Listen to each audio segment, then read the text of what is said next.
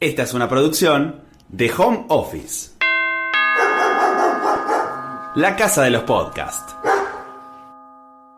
Eliana Aguilar para mí es un fenómeno del mundo de los superhéroes. Hablamos de periodismo geek y ya no hablamos de un periodismo que está cargado quizás de un tono peyorativo. El periodismo geek hoy en día, gracias quizás a Marvel y a todas las películas que sacaron, a estas más de 20 películas que han sacado, hoy está bien, hoy queda copado. Pero Lian habla de superhéroes desde que tiene memoria prácticamente y por eso me pareció interesante ir a buscarlo a él, preguntarle un poco sobre qué le parece esta actualidad en la que vivimos donde todos hablan de superhéroes, donde para todos está bien hablar de superhéroes y por supuesto que le imprima eh, su impronta, que nos cuente un poco qué hay detrás de toda esta moda y qué hay detrás efectivamente de leer un cómic, de conocer a tal o cual superhéroe.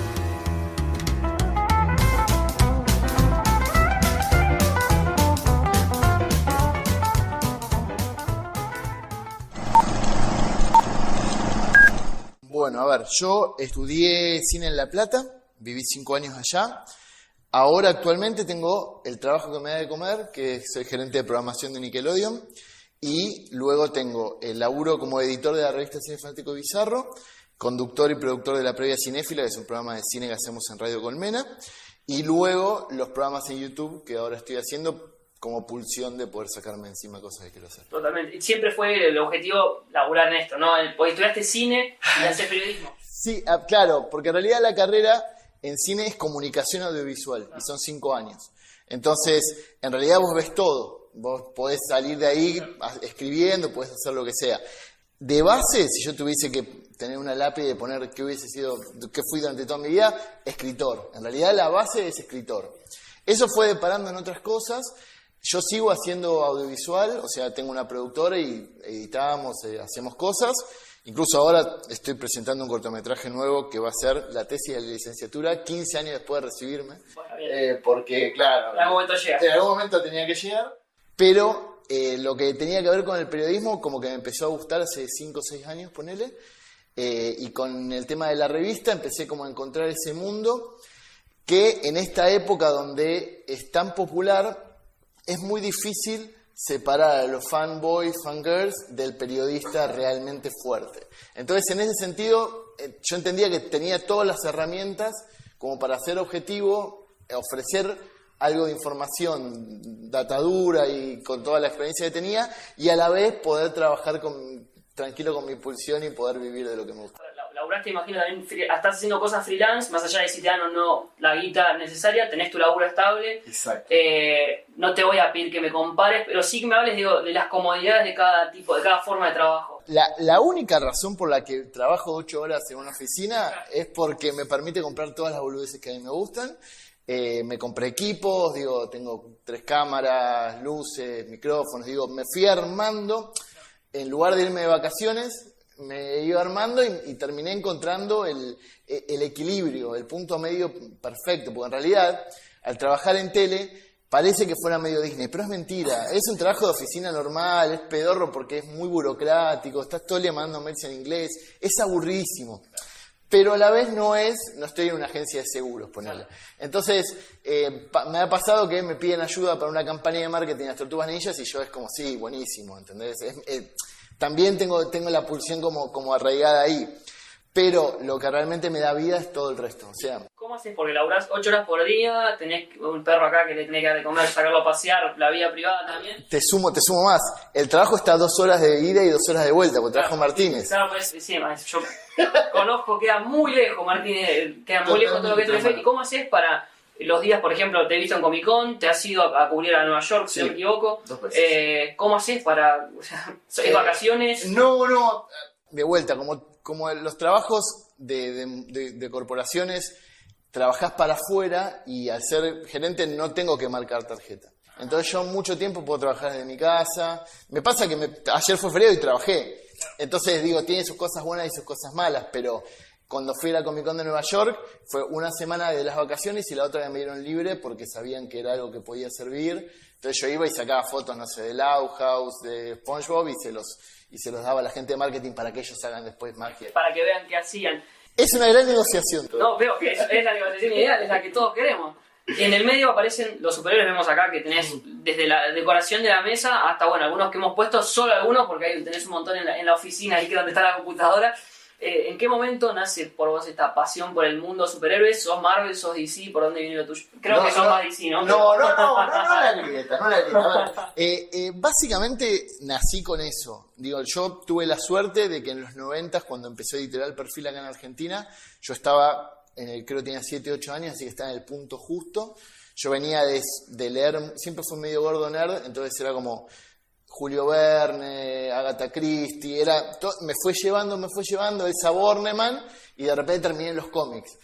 Tuve, pero una enfermedad, mi viejo me traía todas las semanas cómics, en ese momento se editaban mucho, y hubo un momento, poner el 99-2000, que dejé de leer, y recién en 2005 volví con el cómic digital, y recién cuando tuve un trabajo estable que me permitía vivir, ahí empecé a comprar y ahí ya me... ¿Y compras el revistita o compras el digital? No, eh, compro TPBs, eh, retapados eh, directamente.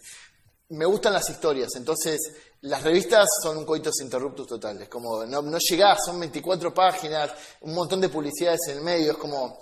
Y, y hoy las grandes sagas no solo siguen la línea editorial de una revista, sino que a veces te traen de varios otros números y lo que sea, y los retapados te traen todo. Entonces me permite empezar y terminar en lo que quiero hacer ahí. Che, ¿y tenés favoritos? ¿Alguno con el que te sientas más identificado? Eh, ¿O alguno que no quiera tanto a la gente y que ahora diga, pero no puedes, porque ahora viste aparece Shazam como en el mainstream, gracias a la película. Pero digo, ¿cómo te, ¿qué te pasa a vos? Mira, yo tengo. el- mi personaje favorito, favorito de la vida es Flash. Pero el Flash Wally West. Porque yo justo en los 90 era la época donde a Batman le quebraron la columna, a Superman lo mataron, Hal Jordan lo convirtieron en malo, a, Barry Allen lo mataron poniéndole a Wally West y estaba el Green Lantern Kyle Reiner que era como el... Era justo un momento de... Yo agarré como el legacy de, los personajes de cómics. Entonces en ese momento Wally West era un pendejo que tenía que seguir la sombra de su predecesor que era gigantesca mientras entendía cómo ser adulto. Y era perfecto, yo tenía 15 años y estaba enamorado de ese personaje.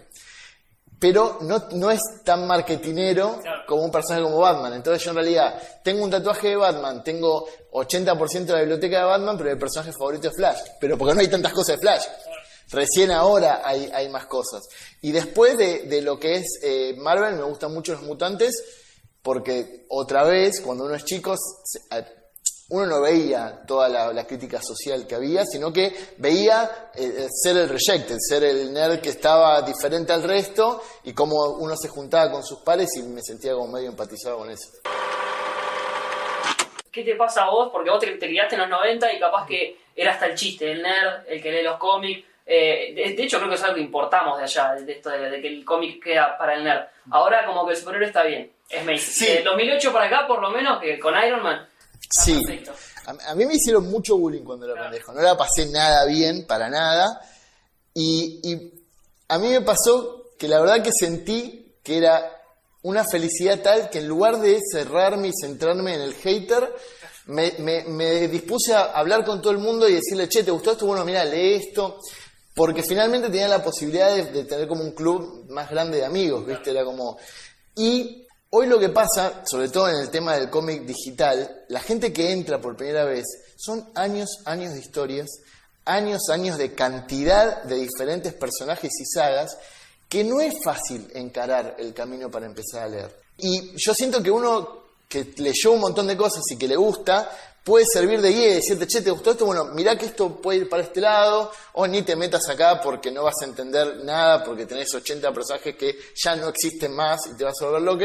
Entonces, en ese sentido, me puse en el rol más paternalista de, che, vengan, yo les ayudo, y, y de paso después charlamos, porque si no, tenía que charlar conmigo mismo, o con los foros llenos de virgos que eran, y no estaba bueno. Está bien. Che, ¿y, y cómo se hace? Justamente porque esa es la gran duda que yo siempre tengo. Yo leí cómics sueltos en algún en algún momento, nunca fui un pibe de los cómics y entro como con toda la camada esta que se mete de lleno con las películas. Eh, creo que lo máximo que llegué a tener fue un libro que sacó Clarín de Batman, creo. ¿Cómo haces para, met- para meterte? Si es, un- si es tan grande, es como agarrar un libro de historia y decir, ¿cómo empiezas a estudiar la historia? ¿Vas a la edad de piedra cuando no había nada escrito? No, no, anda, anda los, no, anda los highlights, anda la Primera Guerra, Segunda Guerra. Entonces, en ese, en ese sentido, eh, por ejemplo, las novelas, eh, que en realidad es medio es polémico, pues todas son novelas gráficas, pero el concepto de novela gráfica es este concepto de historias que acaban y terminan y muchas veces están fuera de la continuidad. Entonces te permite encarar ciertos aspectos del personaje que, bueno, si empatizas mucho, después te podés meter un poco en lo que va. Pero obviamente vos vas hoy a una comiquería de cualquier lugar del mundo y Batman hay mil cosas. Y entre esas mil cosas tenés 800 copias de La Broma Asesina, del Caballero de la Noche, de Año 1, que son esas historias que las puedes agarrar en cualquier momento y encarar. Después hay otras que no tienen que ver con el tema superheroico tanto, por artistas que hacen cosas superheroicas, que también, viste, uno descubre hoy que, uy, una serie al final está adaptada de un cómic, y no te lo podías imaginar. También hay mucho de eso, no sé, criminal, no sé, se me ocurren un montón de cosas que vos de última decís, bueno, capaz no empatizo tanto con el, con el género superheroico, pero el género de cómic me puede llegar a, llamar la atención. ¿y qué, qué te parece? ¿A qué nivel están estas adaptaciones? ¿Y cómo hace la...? Digo, porque por ahí pasa que Batman tiene un millón de líneas. Hmm. Eh, y en la película nosotros vemos una que capaz que es un rejunte de... No, peor, porque vos, si vos agarrás el Batman desde Adam West hasta ahora, son todos diferentes y cada uno respeta un parámetro de la época en la que el personaje se, se, mantuvo. Digo, el de los 70 no era simplemente porque estaban re locos de la psicodelia y lo que sea, sino que en ese momento el, el Estados Unidos había reglamentado los cómics por el macartismo y no permitía que haya cosas de oscuras, mm, villanos demasiado duros, ¿entendés? Era como esta, esta, gran mentira que se creó en la, era de la posverdad de que Batman y Robin tenían una relación homosexual, todo estaba dado para que no, no, no pase y terminaba siendo todavía peor. Eh, entonces te daban este Batman totalmente lisérgico, colorido y qué sé yo. Los 90 te encontrás con el Batman de Tim Burton, que en ese momento los cómics se habían sumido en esta cosa medio, medio de, personajes pasados de esteroides, en el límite entre lo bueno y lo malo. Entonces, eso mismo que va pasando en el personaje, va pasando con las películas. Y hoy, habiendo por ejemplo como un personaje como Superman o Batman, que tienen varias adaptaciones, casi que te tenés que elegir a uno, porque ninguno es parecido al otro. Si me preguntás, yo creo que Christopher Nolan fue el que mejor encontró la beta, pero no le podemos perdonar a Batman 3 que no se puede creer lo que hizo. Hay, hay como a las de grieta, eh, están los, los haters del Batman de Ben Affleck y están los que lo aman, los que les parece que es el más fidedigno al cómic incluso. Es que es el más fidedigno a una etapa del cómic o, a esta cosa más de el Batman eh, añejo que ya pasó todo y que está de vuelta y que por lo tanto la ferocidad que tenía, que mostró en Batman v Superman, pues ya en Justice League estaba, ya estaba borracho en el set y se notaba en la película y no, no te dabas cuenta que no podía con él, pero respondía mucho a esta cosa de un momento del personaje bastante más oscuro. Y la verdad es que estaba bien. Pasa que, viste, cuando la, las conversaciones sobre el feminismo y el machismo en los cómics son muy interesantes. La sexualización que tienen los personajes femeninos, chabacanas, ya perreta. ¿Te acuerdas lo que fue cuando Wonder Woman de Gary Gadot salió? No tiene tantas tetas, pero ¿qué sí, sí, sí, Incluso comparando los, el otro día escuchaba, comparando los planos de cómo te la muestran bajando de un lado, más de abajo, cuando la cuando es Justice League, o más deconstruido, si querés, bueno, y, y lo mismo te pasa con un personaje como Batman. No, porque tiene que ser más joven. ¿Qué tiene que ser más joven? Digo, ¿por qué siempre tiene que ser el tipo más joven? O sea, estar con la mujer más vieja, no puede ser al revés, ¿por qué no puede ser un tipo que ya está de vuelta, canoso? Entonces, es como, me parece que este, eh, como al ser parte de la cultura, esa conversación está instaurada y hay que salir de eso y entender cuáles son los parámetros del personaje que hacen que funcione. Si vos agarrabas la secuencia de la pelea de Batman v Superman, cuando lo presentan a Batman con esa ferocidad que tiene, es impresionante, es como el juego de Batman Arkham Knight, ponele. Después lo ves luchando contra los parademonios en Justice League y decimos, ¿qué pasó? ¿Qué pasó? Acá me, robaron a Batman. Che, y hoy te marqué 2008 para lo que es Marvel, me parece que es como el que masificó el tema de superhéroes. Igual Christopher Nolan con la trilogía que es 2005 que empieza, que con esa bastante bien también. Si vamos más para atrás, ¿dónde puedes marcar alguna película de superhéroes que vos digas que esta quiso? Por lo menos. A ver, Superman, en la primera, digo, vas a creer que un hombre puede volar, era el tagline y era tal cual. La locura que generó, aparte, eh, a ver, era el, el guion era de Puzo, o sea, el tipo que escribió, eh, ¿cómo se llama? El, el Padrino. Lo tenías a Marlon Brando, o sea, lo tenías a Jim Hackman. Era como, era una locura. Era un Dream Team ahí. Era un Dream Team, era un, un presupuesto gigantesco puesto en una historia del primer superhéroe que merecía su adaptación. O sea que ahí, más o menos, finales de los 70, tenés el, primer atisbo. Yo, cuando yo escribí un libro sobre adaptaciones de superhéroes, y una de las cosas que más me sorprendió cuando iba para atrás es, los superhéroes obviamente empiezan en los seriales, en los 50, como, como todos los seriales en ese momento, que eran las películas que iban antes de las películas, que duraban muy poquito y que siempre terminaban con un gran ¿qué va a pasar? que se resolvía de una manera re estúpida en el siguiente. Pero en ese momento, por ejemplo, Shazam o, Flash Gordon tenían ya seriales, tenían un nivel de producción gigantesco, gigantesco, y te sorprendían un montón. Y más para acá tenés el Batman de, de- Tim Burton que, que rompió todo, incluso rompió la industria de los cómics, porque se vendieron 400-500% más de cosas de- de cómics que lo que se vendía hasta ese momento. Y, y después tenés para mí, el, ah, para mí no fue Iron Man el, cambio, para mí el cambio fue Blade.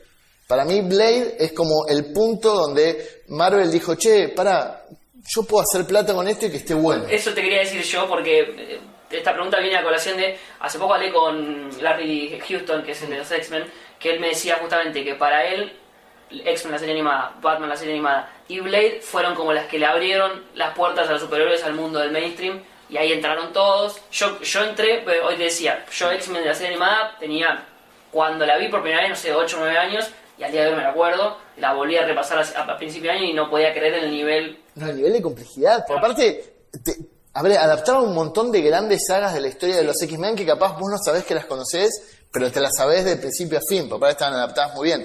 Yo creo que tanto Batman la serie animada como Blade lo que tienen es un respeto por el personaje que no cae en lo chabacano, ni para una cosa ni para la otra. Son tan respetuosos que uno realmente empatiza con lo que está viendo, se mete en la historia sin importarle si es de superhéroes o no. Entonces, obviamente somos seres humanos y somos muy tontos. Viste que hay, hasta ese momento digo, ¿cómo? ¿Cómo va a ser una película de superhéroes? ¿Entendés? No, no, estoy viendo eh, Batman, la serie animada, es un film noir y eh, Blade es un- casi un gore Sí. eh, muy oscuro con un personaje negro, protagonista, en una, en una, una sociedad como Estados Unidos en ese momento. Sí, esto que es mediados de los 90, más o menos. Claro. Más, más o menos por ese lado. Bueno, me queda para cerrar lo que es la parte de, de- de superhéroes, de películas y demás, la- que el reflejo que vemos en la tele con, eh, creo que el más conocido es el de Bang Theory. Sí. ¿Cómo, con, ¿Qué te parece a vos? Eh, ¿cuánto, re- ¿Cuánto refleja la comunidad de gente que consume? ¿O cuánto no? ¿O cuánto es una burla? Que polémico, porque The Big Bang Theory es polémico. Yo creo que The Big Bang Theory es medio exaltado, es- ya es medio caricaturesco. Pero, pero la caricatura es la forma de entender que eso ya está establecido.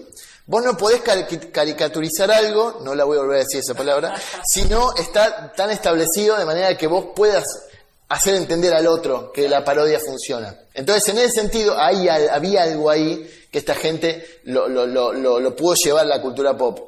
Yo medio, eh, sobre todo habiendo estudiado en la facultad, lo sentía medio como el estudio de la otredad. Era como, en lugar de ir a ver pingüinos a la Antártida y era, uy, a ver estos nerds, y yo estoy seguro que mucha gente no, no decía quiero ser amigo de estos nerds, sino que era quiero reírme de las boludeces que dicen y que hacen. Ahí no me parece que sea tan sano el- el- el- la serie como, como reflejo de lo que estaba pasando en la cultura. Me parece más sano cuando hay ya en películas, series o lo que sea, comentarios que denotan que la cultura pop ya está establecida, la cultura geek y pop está establecida y que es algo natural. Era como en su momento, solo se hacían comentarios sobre Tarantino, bueno, ahora hacemos sobre, no sé, Shazam.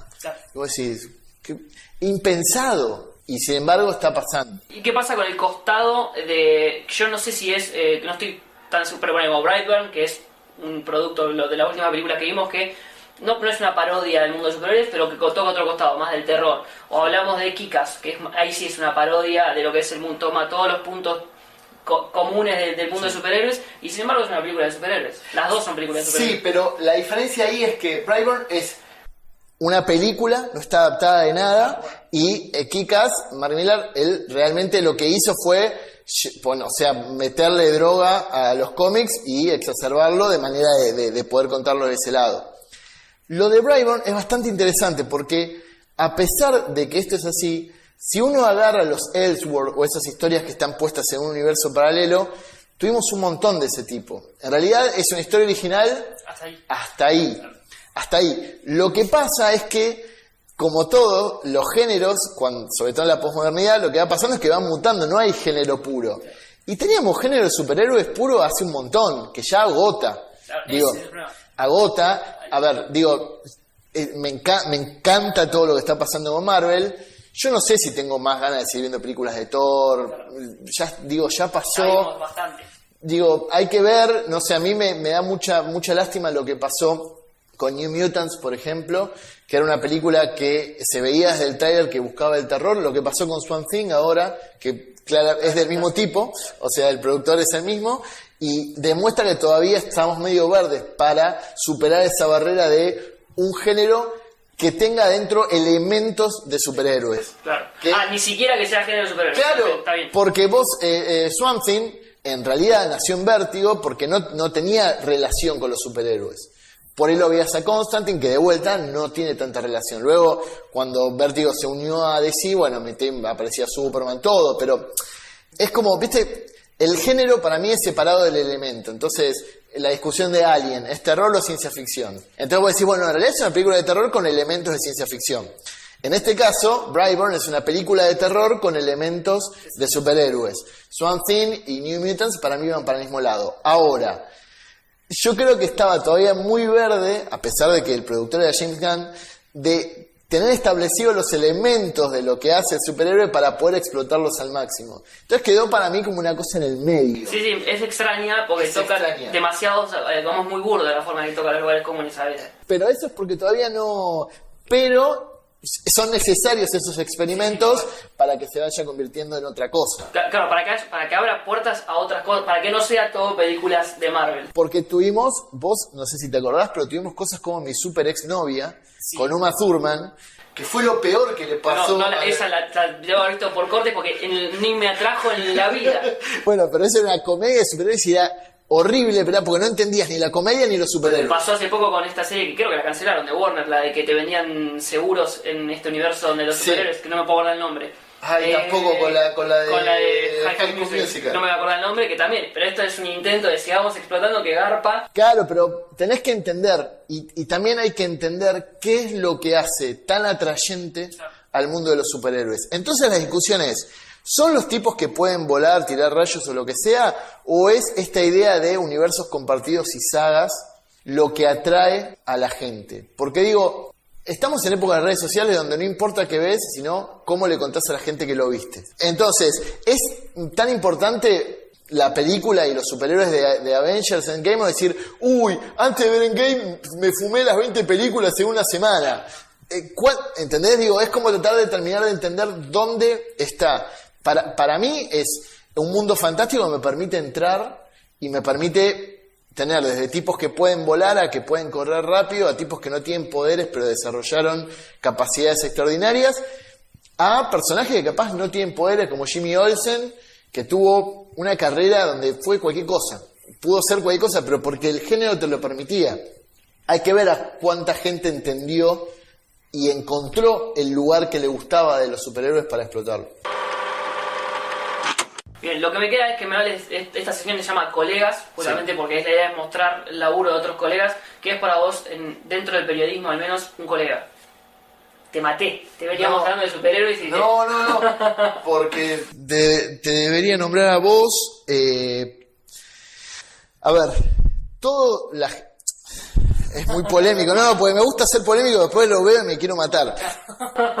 A ver, Hay que ser lo- políticamente correcto. Sí, hay que ser políticamente correcto, pero es algo que realmente lo pienso y que no sé, no es negativo, pero creo que, que- que es necesario decirlo, es separar el fanboy del, del que realmente es periodista, primer, primer punto, con todos los elementos que uno puteaba de, de tener que estudiar, que, a ver, el- para mí el periodista es la persona que tiene dato duro, dato duro en su cabeza sin necesidad de andar googleándolo todo el tiempo.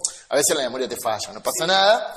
sos storyteller, o sea, tenés la capacidad de convertirlo en una historia con un principio, un medio y un final, como para que eso esté empaquetado y el, y el, y el receptor lo pueda comer mejor, vamos a decir, y a la vez un pensamiento crítico y de análisis que te permita, por la teoría de Peirce de los tres, convertirse, ¿entendés?, en interpretante y en otro objeto para que esa persona después lo use para otra cosa. Me está metiendo lingüística en el medio. ¿no? Bueno, pero, bueno, de vuelta, porque estudiamos eso, Sí, digo, sí, sí. pero no es tan común y no es ponerlo en un lugar de señorita maestra. Porque vos lo podés hacer desde los chabacanos, del mundano, lo que sea. Yo considero que toda la gente con la que trabajamos en Cine Fantástico y Bizarro son colegas porque se lograron encontrar ese, ese lugar. Eh, Matías Sorta es un tipo que a mí me fascina escucharlo, me- pero, pero me fascina, como podría estar. Por aparte, viste que Mati empieza a hablar, empieza lento y decís, uy, y, No de- arrancabas. no arran- y cuando arranca decís, ¡pum! te vuela la cabeza y, y- y decís. Pero después hay muchos y hay otros que digo, ¿por qué están ahí? Que lamentablemente siempre pasa, en todos los medios, en todos los medios pasa, pero es, es difícil. Ahora, la otra parte es cómo esa gente se convierte. Porque digo, yo recién ahora estoy aprendiendo a venderme en redes sociales o lo que sea. Yo tenía mi nicho en la radio, en la revista, y me daba cuenta que para las grandes marcas les chupaba un huevo. Hay que, me parece que hay que saber jugar en esos mundos hoy. Y, y- diciendo, o sea, con un par, digo, ¿qué es lo que def- define un buen colega para vos? Un buen colega, más allá de, de hacer bien su trabajo, digo, de ser un buen compañero con uno, Claro. en, un, en un ámbito que es súper competitivo, a eso hoy. Sí, y, y- y no solo es competitivo, sino que es mala leche. También. Digo, yo recuerdo una hace un par de Argentinas Comic Con eh, que yo había llevado la Tascan para grabar una, una, un- una, ¿cómo se llama? Una entrevista. Y unos me dice, che, no lo conocía. Yo me dice, che, qué sé yo, no lo pude grabar. Sí, tomá. Se pasé a él y a dos o tres personas más, pues no sé qué. Y después me enteré que el chabón hablaba pestes de la revista. Y vos decís, dale, flaco. sí, eh, buena eh, eh, bueno, entiendo que no es una revista mainstream porque... Pero es- Eh, pero empatizá, entendé que es independiente, entendé, y después de, de la boca para adentro de, de tu grupo habla lo que quieras. Para mí es empatía, sobre todo, para lo bueno y para lo malo. Digo yo, eh, una persona como Alexis Puig, no entiendo cómo está ahí, porque cuando lo escucho hablar no me interesa, pero cuando lo he conocido es como, ah, está bien, entiendo por qué. El chabón supo que, o sea, hizo película, o sea, eh, hizo todo y encontró que su beta era por ese lado. Entonces yo empatizo, digo, y no, este chabón la remó con Sí, sí, dulce de leche. Entonces merece estar en el lugar que merece. Luego es compañerismo, que para mí es, che, esto se cayó, toma el dato. ¿Entendés? La gente de prensa. Yo a todos mis compañeros de la revista le pasé lo- los contactos de prensa de todo, de todas las distribuidoras. Bueno, nunca te van a dar bola, les digo. sí o no. o sí o no, pero no podés. ¿Para qué te vas a guardar esos datos? Yo- eh, sobre todo ahora que te metes en Facebook y salta el contacto. Exactamente. Y el último punto para mí que es importantísimo es ser sincero con lo que estás escribiendo. Tengo muchos problemas con la Wikipedia, tengo muchos problemas, sobre todo en, lo que es físico. Porque en internet querés armar un blog y poner lo que se te cante, poner lo que se te cante. Pero yo, cuando esa revista se va a imprimir y después está en la calle y uno lo agarra y se da cuenta que estaba en Wikipedia igual, entonces de última es, che, mira, esto no lo sé. Y yo como editor me ha pasado que mil veces es, no, anda para este lado, mira, este director hizo tal, tal cosa, fíjate de escribir sobre esto. Listo. O sea, hacete cargo que hasta ahí podías. Listo. Pero sé sincero con lo que estás escribiendo. Bien, me nombraste a Matías Lertora, eh, Matías a Lertora. Horta, perdón, sí, me los tengo cruzados en Sí. mi cabeza hace un montón, eh, como Belgrano y San Martín.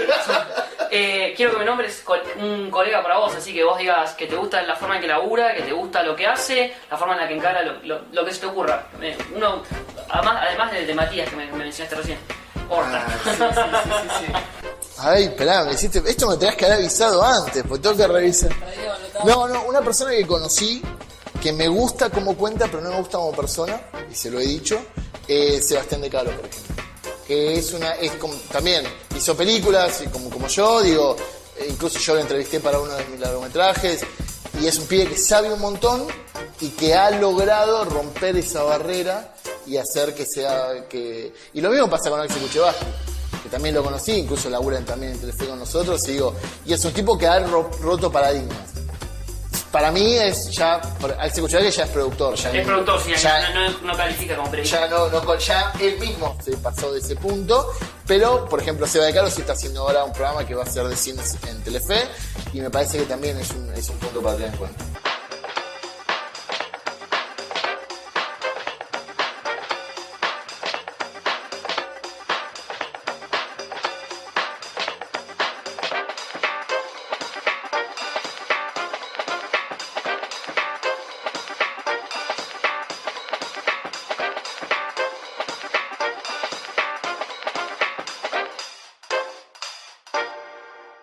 Fue una producción de Home Office. Encontranos en Instagram como Home Office Podcast.